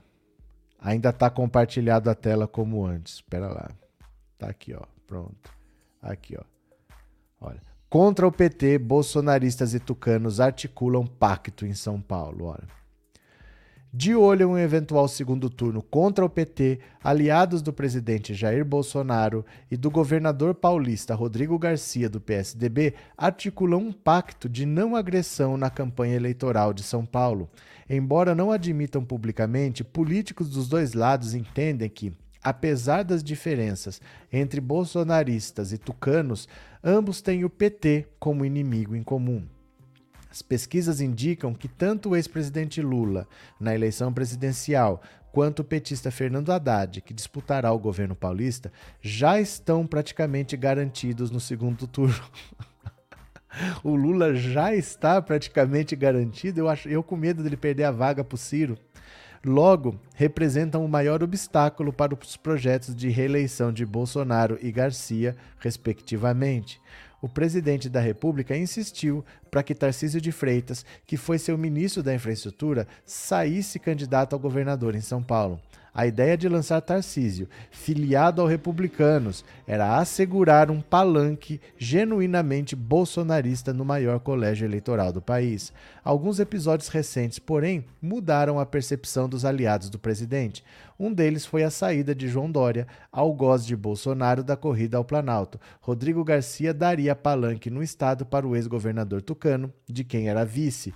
Políticos do PL e do PP, partidos da coligação de Bolsonaro, já apoiam a reeleição de Garcia, que tem contribuído para a aproximação coordenadores da campanha do pai, o senador Flávio Bolsonaro, também filiado ao PL, tem conversado com aliados de Garcia sobre a importância de ambos caminharem juntos em um eventual segundo turno contra o PT. O filho 01 do presidente sabe que, para derrotar Lula, o atual presidente teria que contar com os votos dos eleitores tucanos de São Paulo. Garcia, por sua vez, tem forte atuação junto ao eleitorado conservador do interior paulista, majoritariamente antipetista, que já adotam e já adotam um discurso alinhado ao bolsonarismo, especialmente na área de segurança pública. Não tenho dúvida de que se esse for o cenário do segundo turno, nós teremos Bolsodrigo. Resume um aliado do Tucano, atualizando o nome da dobradinha Bolsodória das eleições de 2018. Olha, tá muito complicado para o Bolsonaro em São Paulo, porque ele lançou o Tarcísio de Freitas só numa expectativa. Não era nem para ganhar o estado, porque o Tarcísio nem é de São Paulo. Ele não queria ganhar o estado, ele queria ter um palanque bolsonarista no estado mais populoso do Brasil. Ele precisava ir bem. Então ele tinha que ter um candidato próprio, forte, que fosse a cara dele em São Paulo. Ele falou: Tarcísio vai. O Tarcísio nem queria ser candidato. Porque ele não é de São Paulo, ele não conhece o estado. Se perguntar qualquer coisa, ele não sabe, ele nem queria ser. Mas o Bolsonaro falou: não, eu preciso de você lá. Tá bom, ele veio. Agora a situação está ficando assim. o Tarcísio de Freitas, se somar com os votos do Rodrigo Garcia, que é do PSDB, que é o atual governador de São Paulo, se somar os dois não dá o Haddad. O Haddad está podendo vencer essa eleição no primeiro turno. E aí está batendo desespero. Porque, olha, eu não estou preocupado com a eleição do Estado, eu só quero um palanque. Mas o Haddad vencendo em São Paulo, que é o estado mais populoso do Brasil, quer dizer que essa montanha de votos que vai para o Haddad também é uma montanha de votos para o Lula. Aí como é que eu recupero? Como é que eu recupero em estados menores se o Lula tiver uma enxurrada de votos em São Paulo? Então, a candidatura forte do Haddad em São Paulo, eles não contavam que o Haddad fosse ser tão forte em São Paulo. Agora bateu o desespero, eles estão se unindo. O Tarcísio de Freitas, bolsonarista, e o Rodrigo Garcia, do PSDB, estão se unindo para tentar derrotar o PT, porque eles estão vendo que o PT está com uma força em São Paulo que eles não esperavam. E grande parte desse apoio está vindo do Alckmin. O Alckmin anda pelo estado com o Haddad, levando ele para conversar com o agronegócio, conversar com os industriais, conversar com o pessoal mais conservador. O Alckmin tem trânsito com religiosos, com militares. O Alckmin ganhou o apelido de, de chuchu, picolé de chuchu exatamente porque ele não é nem uma coisa nem outra. Porque ele fica no meio do caminho. E estar no meio do caminho acaba sendo uma qualidade na política, porque você tem trânsito por todos os setores. O Alckmin tem muito trânsito. Ele foi quatro vezes governador do estado. E ele está levando o Haddad pela mão para esses setores aí que tem mais resistência contra o PT. Agora eles não sabem o que fazer. Eles achavam que só precisavam de um palanque. O PSDB precisava de um palanque, o Bolsonaro precisava de um palanque em São Paulo, mas eles estão vendo que o PT vai vencer em São Paulo e aí vai ser difícil o Bolsonaro não tomar uma surra com uma votação muito ruim em São Paulo. Hoje em São Paulo está 45 para o Haddad, 45 para o Lula e 30 para o Bolsonaro. Ele está perdendo de 15 pontos aqui. Tá muito difícil ele retirar essa diferença, porque é um, um, eleitorado muito grande. Se ele ficar com uma mordida muito grande de um eleitorado muito grande, como é que eu tiro em outros estados depois? Então tá esse desespero agora. Eles estão fazendo um pacto de um não agredir o outro, para os dois tentarem agredir o Haddad, tentar ver se tira o Haddad do segundo turno. Muito difícil. Muito difícil. Do mesmo jeito que o Lula tá começando a atrair todo mundo na reta final, à medida que o Lula cresce, ele arrasta o Haddad, à medida que o Haddad cresce, ele arrasta o Lula. Eles estão interagindo e tá difícil ser diferente disso daí, viu? É, Jairo, não vai ter segundo turno, é Lula no primeiro turno. Jairo Francisco. Roberto Fantucci, quem perde é o PSDB e o Rodrigo Garcia perante o bolsonarismo não aprendem. É porque assim, o Rodrigo Garcia ele também não é aquele candidato que o PSDB queria, porque ele, na verdade, ele era do DEM. Ele foi trazido do DEM para o PSDB pelo Dória. O Dória falou: Olha, eu quero que você seja o meu sucessor. Você é vice, você sai para governador e eu saio para presidente. Mas isso é uma coisa que o Dória fez. O PSDB mesmo preferiu um candidato do PSDB. Se ele vender, vencer a eleição em São Paulo com Rodrigo Garcia, eles nem sabem se ele continua porque ele não é um cara tucano, ele era do DEM, né? Então, no fundo, no fundo, o Dória acabou com o PSDB. O Dória colocou como candidato em São Paulo um candidato que nem do PSDB era. Então a situação para o PSDB é muito complicada. Eles vão perder essa eleição assim de lavada e tá caminhando para extinção junto com o MDB, né? Cadê quem mais? José Edmilson, é isso que eu não entendo. O eleitor vota no Haddad e não vota no Lula. Isso não existe. Não, isso não existe. De onde que você tirou isso? Que o eleitor vota no Haddad e não vota no Lula. Não tem isso. De onde você tirou essa, José Edmilson? Quem, quem que é esse eleitor que vota no Haddad e não vota no Lula? Conta para mim. É, Paulo Araújo, que, é, que o Lula crescer mais cinco pontos na pesquisa, a gasolina vai chegar a três reais. Pode ser, pode ser. Inês, ter o Alckmin como vice foi uma jogada de mestre do Lula, checkmate. É porque as pessoas não entendem que tipo de jogo é a política. Elas acham que o jogo é assim: se eu colocar os melhores jogadores, eu venço. Como se fosse uma partida de futebol. Faz uma seleção aí dos melhores jogadores do mundo e ninguém derrota esse time. Não é verdade. O Lula com o Brizola de vice em 98, não foi nem para o segundo turno. O, é, o, a política é um jogo que ganha não é quem tem os melhores jogadores, ganha quem tem mais torcida. Então eu preciso de um cara que traga mais torcedores para o meu time. É isso que eu preciso. Eu não preciso dos melhores jogadores. Nossa, uma chapa que fosse Lula com o Boulos. Não, não vai para o segundo turno.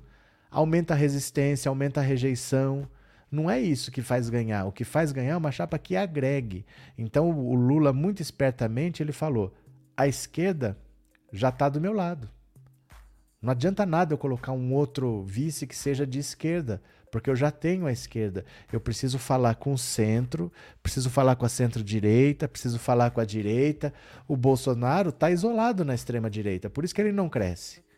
Porque ele se isolou na extrema-direita, esse espaço que ele não ocupava, o Lula usou o Alckmin para pegar para ele esse espaço, agora ele quer sair de lá e ele não consegue. Ele está emparedado lá, não tem com quem ele fazer aliança. Com quem que ele pode se aliar agora? Não tem. Então a estratégia foi essa: é trazer torcedor para o seu time, não é trazer o melhor jogador. Quem vence não é quem tem o melhor jogador, é quem tem mais torcida, né? Obrigado, Inês. Boa tarde. Cadê quem mais aqui? Roberto, é uma frente ampla e os políticos de direita paulista não entenderam. Vão esperar o Estado ser um dia destruído pela extrema direita? É porque não tem muito o que fazer. Não tem muito o que fazer. Coloque-se no lugar do PSDB. O PSDB implodiu não é porque eles quisessem isso, mas implodiu. O Dória destruiu o PSDB de dentro para fora. A esquerda, quanto tempo ficou tentando destruir o PSDB e não conseguiu? O Dória, de dentro do PSDB, conseguiu implodir tudo. Então não é nem muito o que, que eles querem, o que, que eles não querem. Eles não conseguiram controlar. Aquelas prévias de Eduardo Leite, é, João Dória, aquilo lá acabou com o PSDB. Aquilo lá mostrou que o partido não tinha união, não tinha rumo não tinha rota. Esse presidente Bruno Araújo, ele foi ser coordenador da campanha do Dória, sem querer coordenar a campanha do Dória. O PSDB se matou. Eles cometeram araquiri ali. Então não é que sim, ah, vocês tomaram a decisão errada. Não, eles, eles nem estão sabendo o que está acontecendo. O PSDB está completamente perdido, está caminhando para a extinção. Eles quebraram a cara, na verdade, né?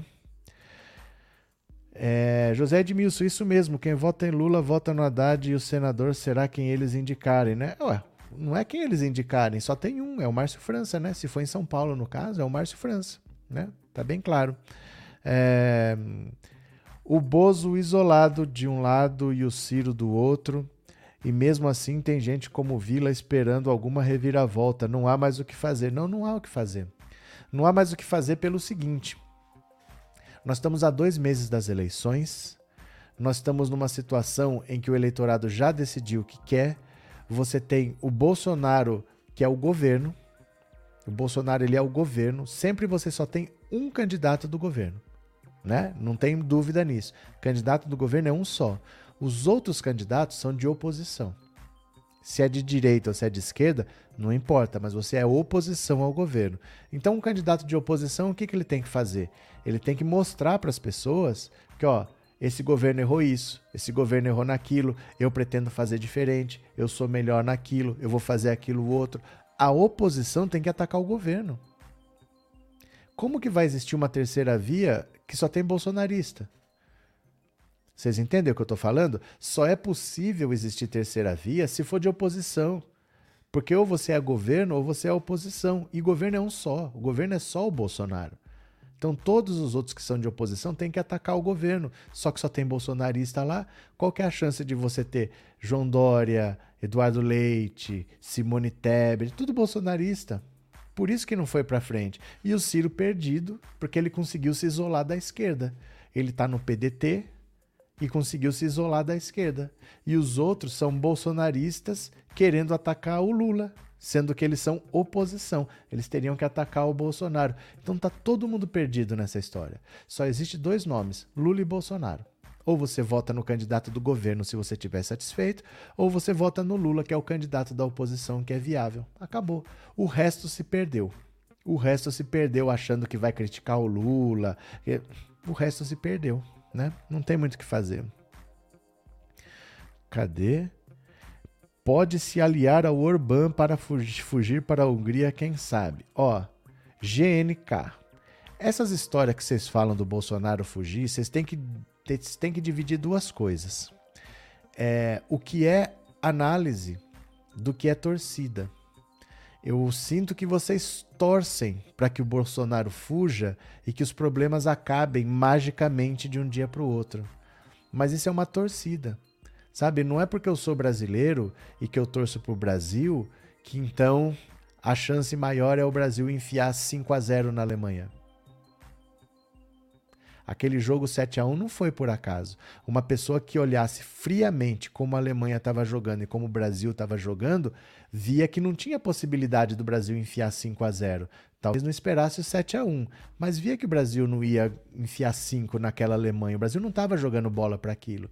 Então você tem que deixar a sua torcida de lado para tentar entender política, não pense no que você gostaria que acontecesse. Nossa, se, se, a gente se livrasse no dia seguinte, se o Bolsonaro no dia seguinte estivesse preso, se o Bolsonaro no dia seguinte fugisse para não sei para onde. Isso é torcida, porque não há fatos que embasem isso. Nada indica isso. Nada indica. O Bolsonaro tem 30% da população.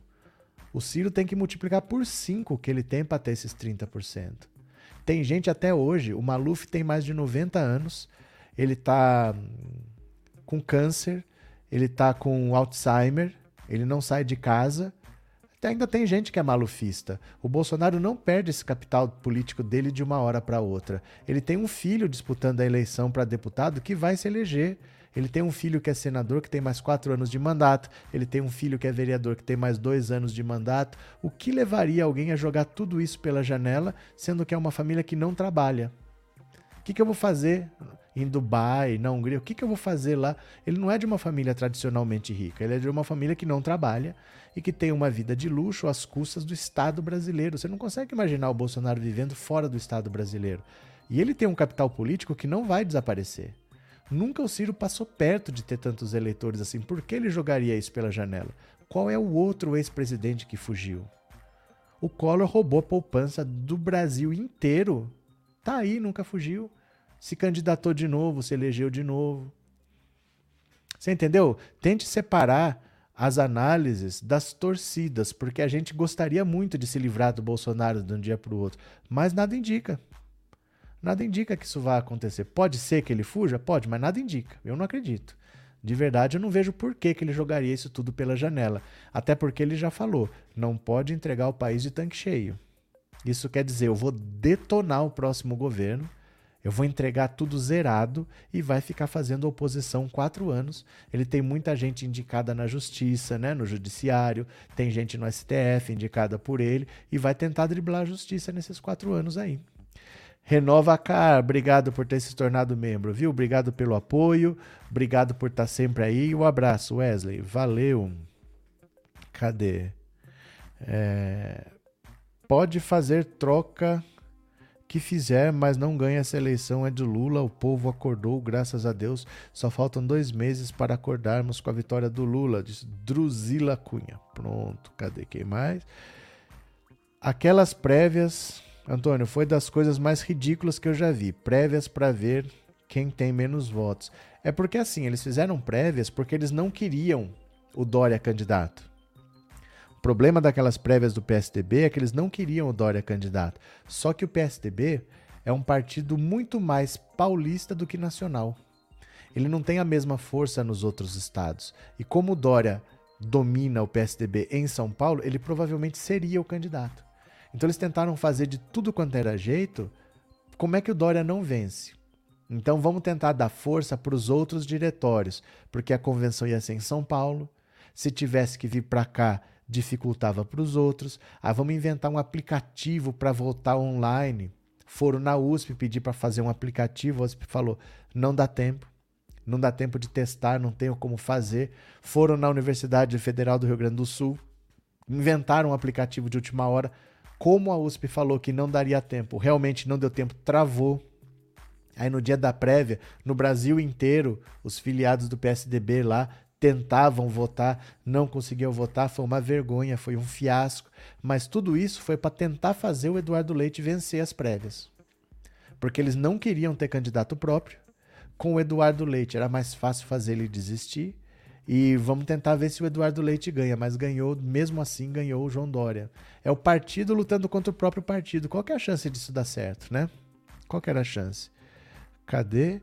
É, Roberto, o malufismo em uma versão piorada vira bolsonarismo. É,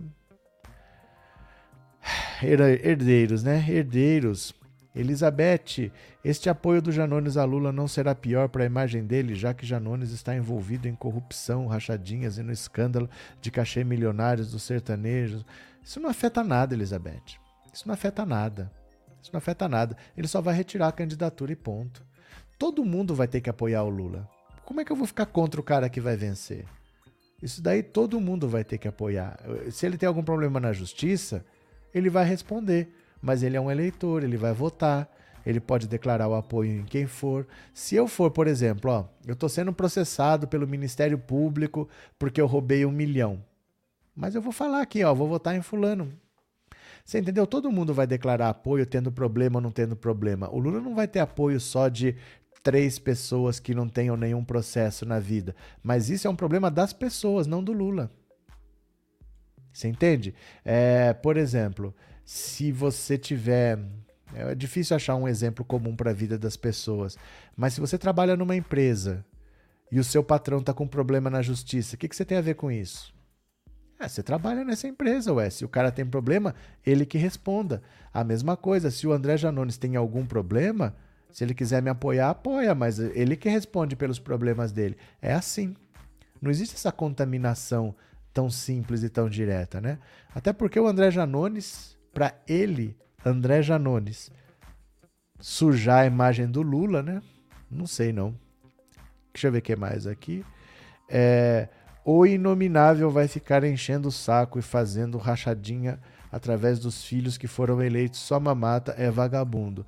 É, eu acho que é muito mais uma torcida das pessoas que acham que o, o Bolsonaro vai fugir do que uma análise. Não é uma análise. As pessoas gostariam muito que ele fugisse e desse paz pra gente. Aí ficam procurando. Não, ele vai para Dubai, porque não sei o quê. Ele vai pra Hungria. Gente, o Collor roubou a poupança de todo mundo.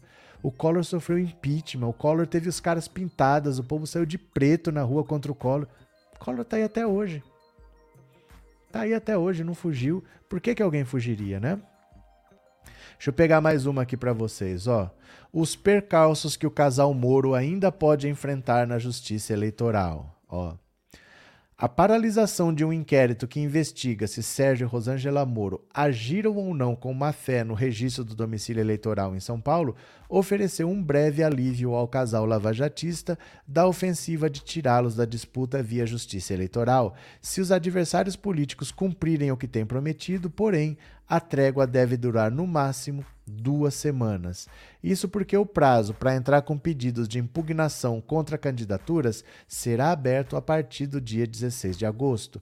O Diretório Municipal do PT, que foi responsável pela recusa do domicílio eleitoral de Sérgio Moro pelo Tribunal Regional Eleitoral de São Paulo, promete enviar um pedido de impugnação contra a candidatura de Rosângela neste dia ela não teve seu caso julgado pela Justiça Eleitoral de São Paulo porque seu nome não foi incluído na representação do PT, que gerou a decisão contrária ao ex-juiz.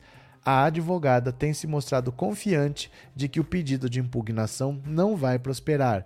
Eu estou segura, pois apresentei todos os documentos ao tribunal comprovando meu vínculo com o Estado de São Paulo e confio nas instituições, disse Rosângela Moro há ainda um outro caminho jurídico que pode voltar a trazer dores de cabeça ao casal. A decisão do juiz Márcio Caiate, do TRE de São Paulo, trancando o inquérito que apura se houve fraude no registro de domicílio de Sérgio e Rosângela, é provisória, ou seja, vale apenas até o julgamento do mérito e ainda pode ser derrubada. A bola está com o Ministério Público Eleitoral, que já se posicionou a favor da continuidade do inquérito para, para apresentar um recurso contra a decisão. O Ministério Público Eleitoral já havia pedido diversas providências à Polícia Federal responsável pelo inquérito. Isso incluía ouvir testemunhas e funcionários do prédio na zona sul da capital, onde Rosângela alugou um flat, inclusive síndico e o responsável pela locação. Além disso, há a possibilidade de que a própria candidatura de Moro ao Senado pelo Paraná também seja questionada. A empresária Roberta Luxinger, apoiadora do ex-presidente Lula, a mesma que entrou com a ação que resultou no inquérito contra o casal, já disse que irá questionar o cumprimento do prazo para filiação partidária do ex-ministro. A tese é que Moro teria cumprido o prazo de filiação válido para uma candidatura em São Paulo, mas que isso não serviria para o registro de candidatura em outro estado, o que certamente será explorado em ações judiciais por adversários. Olha só o que está acontecendo. O Sérgio Moro está arrebentado. Ele, ninguém quer ele na política, nem o próprio partido dele quer ele na política, e eles estão fazendo de tudo para tirar ele de qualquer jeito. O Sérgio Moro ele transferiu o domicílio eleitoral para São Paulo e se filiou à União Brasil de São Paulo. Pela lei brasileira, é assim. Vamos dizer, eu sou do PT de Bauru. Eu posso ser candidato a vereador por Bauru, eu posso ser candidato a vereador, a prefeito por Bauru, mas eu não posso ser candidato a Campinas, porque eu sou do PT de Bauru. Eu preciso estar no PT de Campinas para ser candidato a vereador em Campinas e eu preciso ser de Campinas para ser candidato a prefeito em Campinas. Ribeirão Preto é a mesma coisa. Se eu estou num município, eu posso disputar por aquele município. No estado, eu posso disputar cargos estaduais. Então eu posso ser deputado estadual em qualquer cidade né? Eu morando em Bauru, morando em Ribeirão Preto, morando em Campinas, eu posso ser candidato a deputado estadual, eu posso ser candidato a deputado federal, eu posso ser candidato a governador, eu posso ser candidato a senador. E presidente, eu posso morar em qualquer lugar do Brasil que tanto faz, certo? Então depende, se o cargo é municipal, você tem que ser do município, se é estadual, você tem que ser do estado, se é nacional, você tem que ser do país. O Sérgio Moro transferiu o domicílio para São Paulo e transferiu a filiação partidária do Podemos do Paraná para o Podemos de São Paulo. Em, por Podemos não, para União Brasil de São Paulo. Ele transferiu a filiação partidária do Podemos do Paraná para o União Brasil de São Paulo. O domicílio eleitoral foi rejeitado, então ele continua morando no Paraná. Só que a filiação partidária está em São Paulo. Ele pode ser candidato por São Paulo. Essa é a diferença. São duas coisas que tem que estar juntas. Ele tem que ter o domicílio e tem que ter a filiação. Ele tem que ter os dois no mesmo lugar. A filiação está em São Paulo e o domicílio está no Paraná. Então ele não pode hoje ser candidato nem pelo Paraná, porque o, o registro dele está em São Paulo, a filiação partidária, e nem por São Paulo, porque o domicílio está no Paraná. A única exceção seria presidente da República, que é uma eleição nacional. Aí ele pode estar com filiação em qualquer lugar no país e morar em qualquer lugar do país que não tem problema. Mas ele estando filiado à União Brasil de São Paulo, ele não pode ser candidato a senador pelo Paraná. E agora eles estão esperando o quê? Dia 16 de agosto é a data em que você começa a registrar a candidatura. Assim que ele colocar a candidatura, vão entrar com pedido de impugnação, porque a filiação dele não é do Paraná, é da, do Diretório de São Paulo do União Brasil. Então ele poderia ser candidato por São Paulo, não pelo Paraná. Só que ele teria que ter o domicílio também em São Paulo, ele não tem. Então ele só pode ser candidato à presidência da República nessa situação. Tcharam! Cadê? É, as motocicletas deveriam passar e parar na região do terminal de ônibus de Brasília. Muita gente pedindo esmola naquela região deveriam se enxergar, Roberto. Paulo Araújo, nada a ver, professor. Tá bom. Tá bom, você sabe tudo. É, filiado do partido vale para todo o território nacional. Desculpe, o senhor está completamente errado. Não, não desculpe, vou esfregar na sua cara aqui, não. Você espera um pouquinho? Por que, que vocês falam do que vocês não sabem? Ô, gente, ó, deixa eu pegar aqui, ó. ó. Agora o difícil é achar de última hora.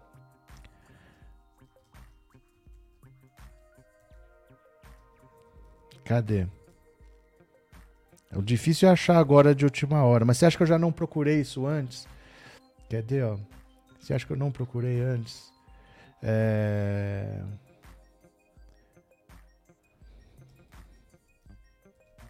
Cadê? Isso daí já tem jurisprudência no TRE, meu caro. Se o cara tá afiliado a um estado, ele só pode ser candidato naquele estado. Tem jurisprudência no TRE. Quer ver, ó? É que você foi tão grosseiro que eu sou obrigado a procurar aqui, ó. Tem jurisprudência. Deixa eu ver. Pera lá. Pera lá. É difícil achar de última hora agora. Mas isso já tem jurisprudência no TRE. Quer ver, ó? Pera lá.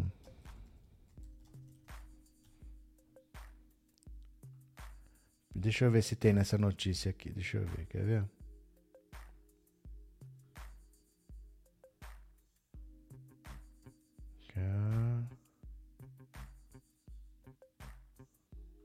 Espera só um pouquinho, viu? Espera lá.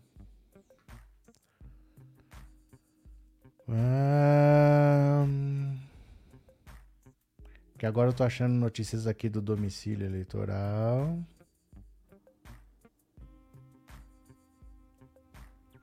Espera só um pouquinho. É difícil agora. Espera lá.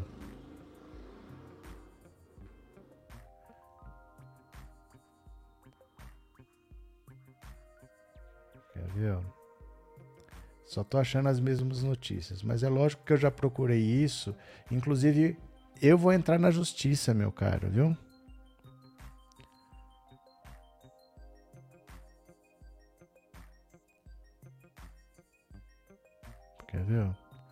Tem jurisprudência.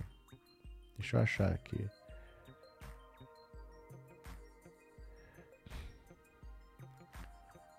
Pera lá. Pera lá.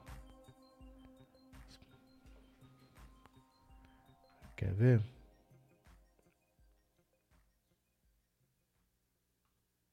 Só um pouquinho, tá? Me dá um segundo aí.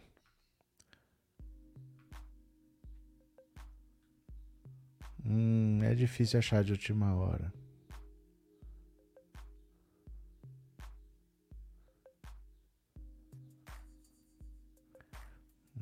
Eu só acho notícias da, da do domicílio eleitoral, viu?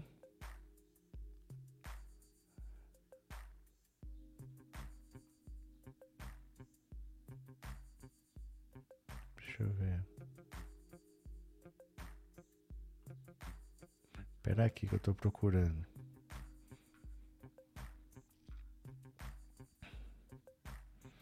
Hum, pera lá.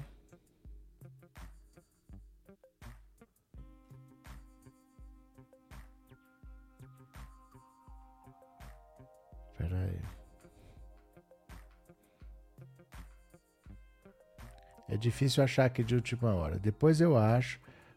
Mas eu já fui atrás, viu, meu caro? Hum, cadê? É difícil achar assim de última hora. Não é tão fácil. Mas a jurisprudência do TRE de que você não pode ter afiliação em um estado e você querer concorrer por outro. Você, isso seria considerado uma nova transferência e você teria que estar dentro daquele prazo de seis meses antes. Viu, Paulo Araújo? Mas depois eu vejo. Depois eu vejo aqui. De noite eu trago. Aqui é difícil. Conforme as notícias vão se sucedendo, você só acha as mais recentes, né? Quer ver, ó? Deixa eu ver se eu acho aqui.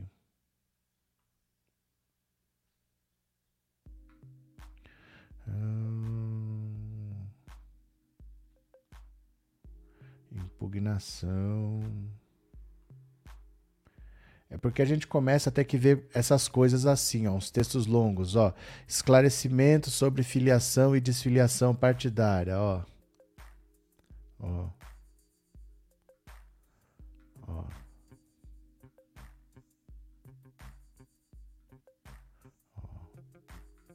Tem que ler isso aqui tudo, ó. Mas deixa aqui que depois eu leio, depois eu mostro, tá? Depois a gente vê. Cadê? Já fui filiada de partido e para se candidatar dentro do meu domicílio eleitoral não tem essa de todo o território nacional, não, moço. Esse moço é quem? Esse moço é quem? Esse moço sou eu ou é o outro lá? Cadê? É, cadê? O jeito de escrever foge à nossa moda estranha. De onde o Paulo tirou essa que tem que ter domicílio na região eleitoral? É porque assim, ó, vou explicar para vocês. Você não pode se candidatar estando filiado a um diretório em outro estado. Você tem que ter a filiação partidária naquele lugar e o domicílio eleitoral também. As duas coisas. É isso, viu? Cadê? Eu vou procurar aqui de novo, quer ver? A jurisprudência do TRE quanto a isso, quer ver? Ó. Já que vocês não estão acreditando de, em mim, eu sou obrigado a procurar.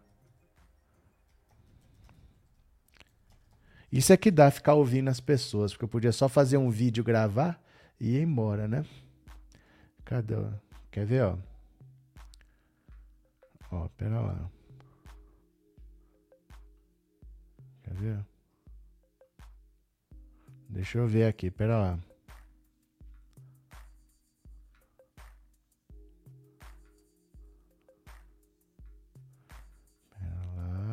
Lá. Pera só um pouquinho, eu tô procurando aqui, viu?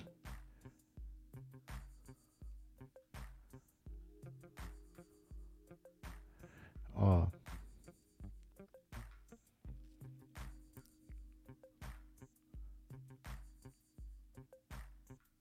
Deixa eu ver. Pera lá.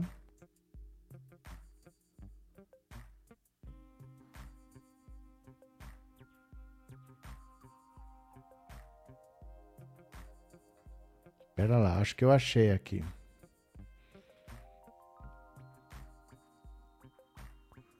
Pera aí. Deixa eu ver, pera lá. É difícil achar de última hora, viu?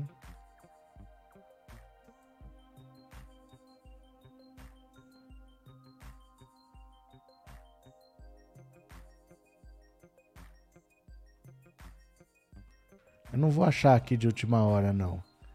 Mas eu já li aqui na live, já fiz vídeo sobre isso, né? Cadê? Hum.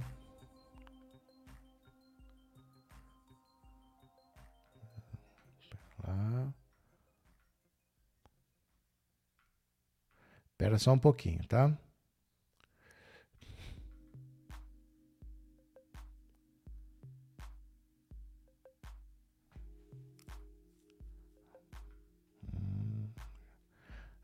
Difícil achar agora, com o tempo que passa. Pra de noite eu acho. Pra de noite eu acho. Voltem de noite aí que eu acho depois. Não vou achar agora de última hora, não, viu? Cadê? É, cadê? Cadê? O professor do Paulo está atrás de mudanças da política. Não, é porque assim, é que eu já mostrei aqui para vocês. A jurisprudência do TRE que diz o seguinte: se você está filiado por um diretório, você não pode concorrer por outro. Isso é uma jurisprudência. Você são decisões que já foram tomadas nesse sentido. Eu não posso ser do PT de São Paulo e disputar pelo PT do Paraná e vice-versa. É assim que funciona, tá? Deixa eu ver aqui. Quando ele se transferiu do Podemos do Paraná, ele se filiou à União Brasil de São Paulo. E essa filiação permanece. Ele continua filiado em São Paulo querendo disputar cargo pelo Paraná. E isso não pode. É, quer ver, ó? É difícil agora eu achar de última hora, quer ver, ó?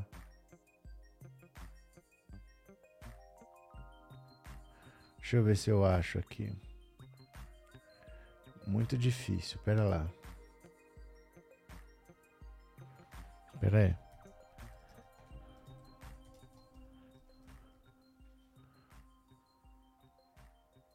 Pera. Ó, acho que eu achei. Quer ver?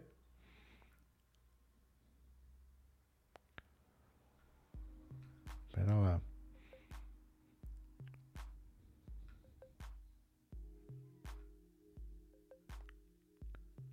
Acho que eu tô achando. Pera lá.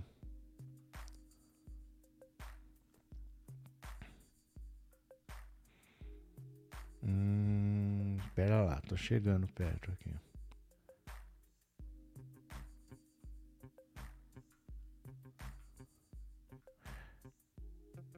Quer ver?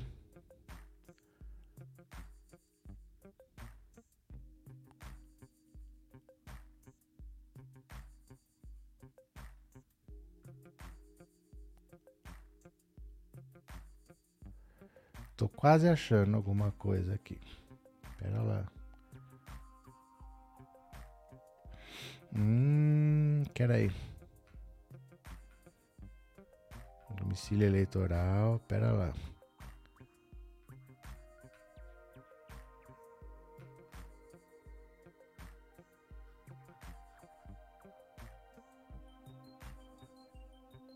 Pera lá, pera lá.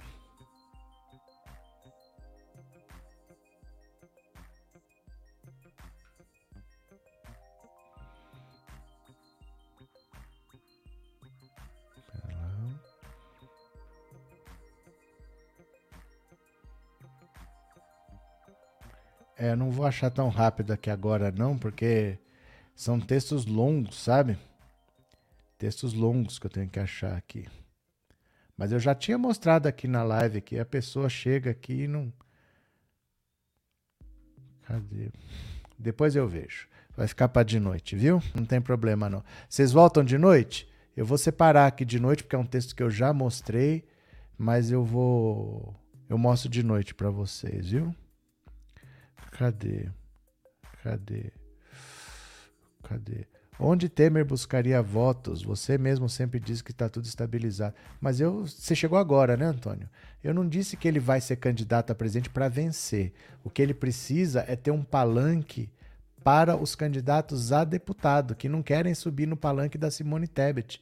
Não é para ele ser presidente da República, entendeu, Antônio? Cadê?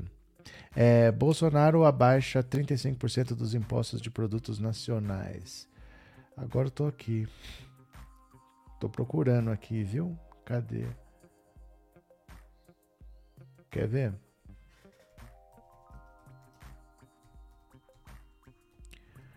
Agora tô caçando aqui. Ver.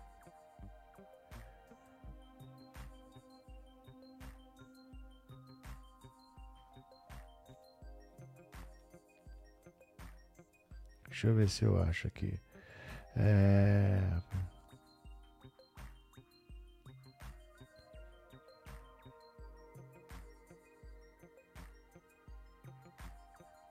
Pera lá.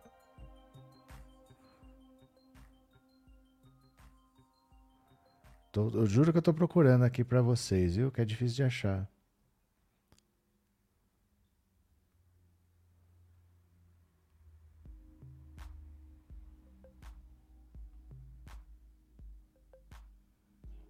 Vai ter que ser depois. Vai ter que ficar para depois mesmo. Eu, aliás, eu tenho que parar aqui que já está dando quatro horas, né? Já está dando quatro horas. Deixa eu ver aqui. É, professor ficou picado pela explicação. É assim mesmo, quando somos provocados. Não, não é isso, não. É porque, assim, é a grosseria que o cara fala. Porque ele, ele não tem noção do que ele está falando e sai acusando os outros. Ele não tem noção do que ele está falando. Eu já mostrei tudo aqui, só que no YouTube, no YouTube não, no Google, aparece o que é mais relevante. As notícias mais antigas, que as pessoas estão comentando menos, é mais difícil de você achar.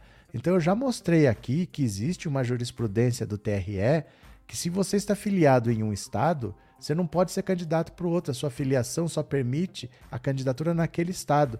Só que é difícil achar de última hora, porque não é mais um assunto de hoje que as pessoas estão comentando. O Google mostra o que é mais relevante, né? Então é difícil achar de última hora, mas eu acho para de noite, viu? É que eu queria achar aqui. Cadê? Cadê, cadê, cadê?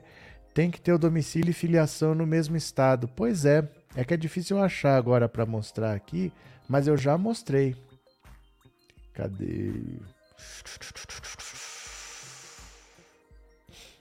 Cadê? É o próprio União Brasil que queria impugnar aqui, ó.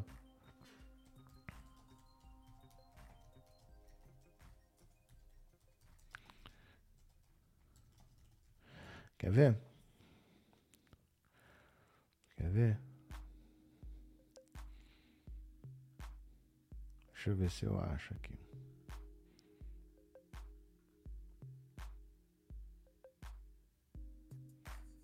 Quer ver? Pera lá.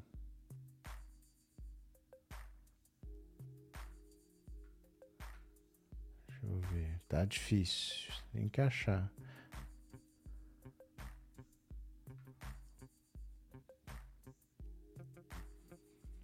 Hum, cadê?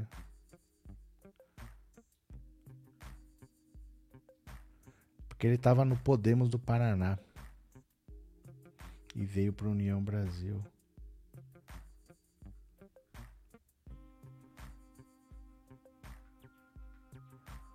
Espera aí.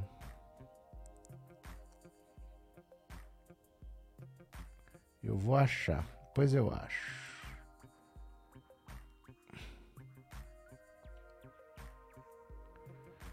Quer ver?